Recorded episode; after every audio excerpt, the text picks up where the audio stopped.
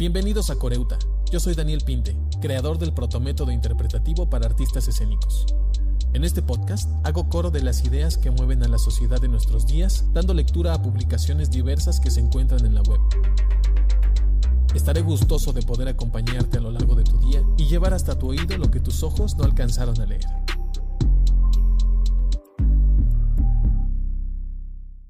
¿Qué tal? Les saludo con mucho gusto. En esta ocasión vamos a dar lectura a Cómo es estar casada con un psicópata. Es un texto de Emily Mart, traducido por Daniela Silva y publicado en vice.com.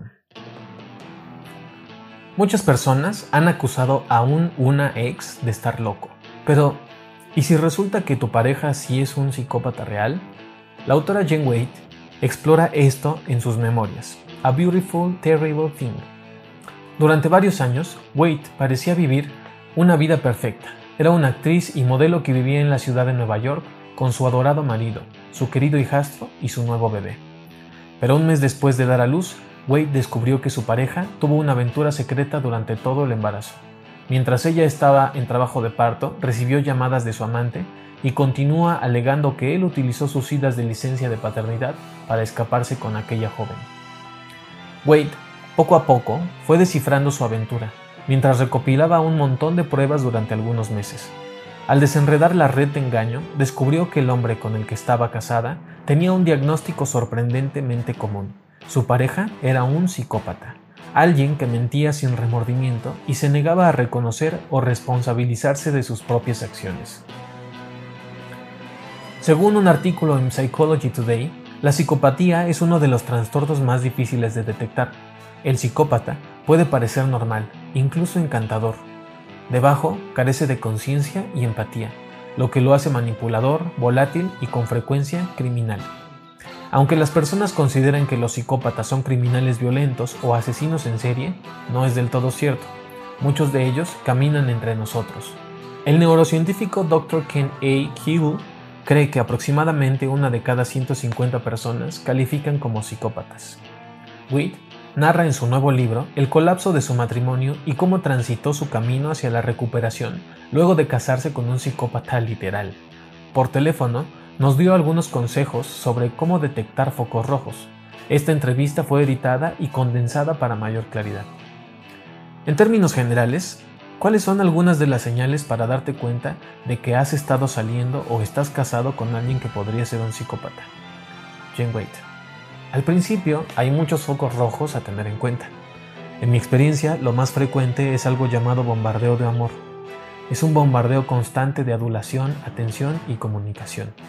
Al principio parece demasiado y luego te acostumbras. Es como una droga. Necesitas tu medicina para seguir. Te sientes el centro del universo, te sientes adorada, se siente como si estuvieras en una película. Pero si realmente te detienes y piensas, ¿es normal sentirse así después de tan solo un par de semanas? Eso es un foco rojo. ¿Cuáles son los otros focos rojos? Otra que experimenté mucho es el juego de la lástima. Puede que notes que sus acciones no siempre concuerdan con sus palabras, y si los confrontas tienen alguna historia para dar lástima, pero no es realmente relevante según la razón por la que los enfrentas, sino que es algo que te hace sentir mal por ellos. De repente, se convierten en la víctima y cambian la narrativa. Esa es otra que pasó mucho con mi exmarido. Se aprovechan de la respuesta inmediata de empatía. ¿Repiten comportamientos? Muchos psicópatas pasan por el mismo ciclo de relación una y otra vez. Si tienen muchas ex que supuestamente están locas y otras personas que han dejado de lado en su camino, y no tienen una gran relación con su familia o muchos amigos, es porque van de persona a persona y destruyen esos puentes. Si alguien está en una relación con un psicópata o aún en contacto con uno, ¿cuál sugerirías que sea su próximo paso? Es complicado porque no es como salir de una relación normal.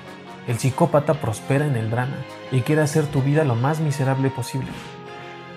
A través de mi propia experiencia me di cuenta de que ser realmente aburrida ayudaba. No respondas a mensajes dramáticos que inevitablemente recibirás. Es horrible, no voy a mentir. ¿Hay alguna idea falsa que hayas encontrado al hablar con la gente sobre psicópatas? Solo que hay muchos que parecen ser completamente normales y agradables, encantadores y atractivos. No todos son asesinos en serie. Mucha gente piensa y asocia la palabra psicópata con el asesino en serie. Ese no es el caso. Muchos asesinos en serie son psicópatas, pero también hay mucha gente caminando entre nosotros que tienen ese tipo de rasgos. Se van más por la destrucción emocional o por la destrucción financiera. No van por la vida matando personas, sino destruyendo sus vidas. Muy bien, y con esto concluimos la lectura de este artículo encontrado en vice.es. Recuerda que me puedes agregar en redes sociales, Facebook, TikTok, Instagram y puedes seguir escuchando este y otros materiales en YouTube y en Spotify. Búscame como Coreuta con Daniel Pinte. Nos vemos pronto. Ah, me despido como el papá de Hamlet. Adiós. Adiós. Remember me.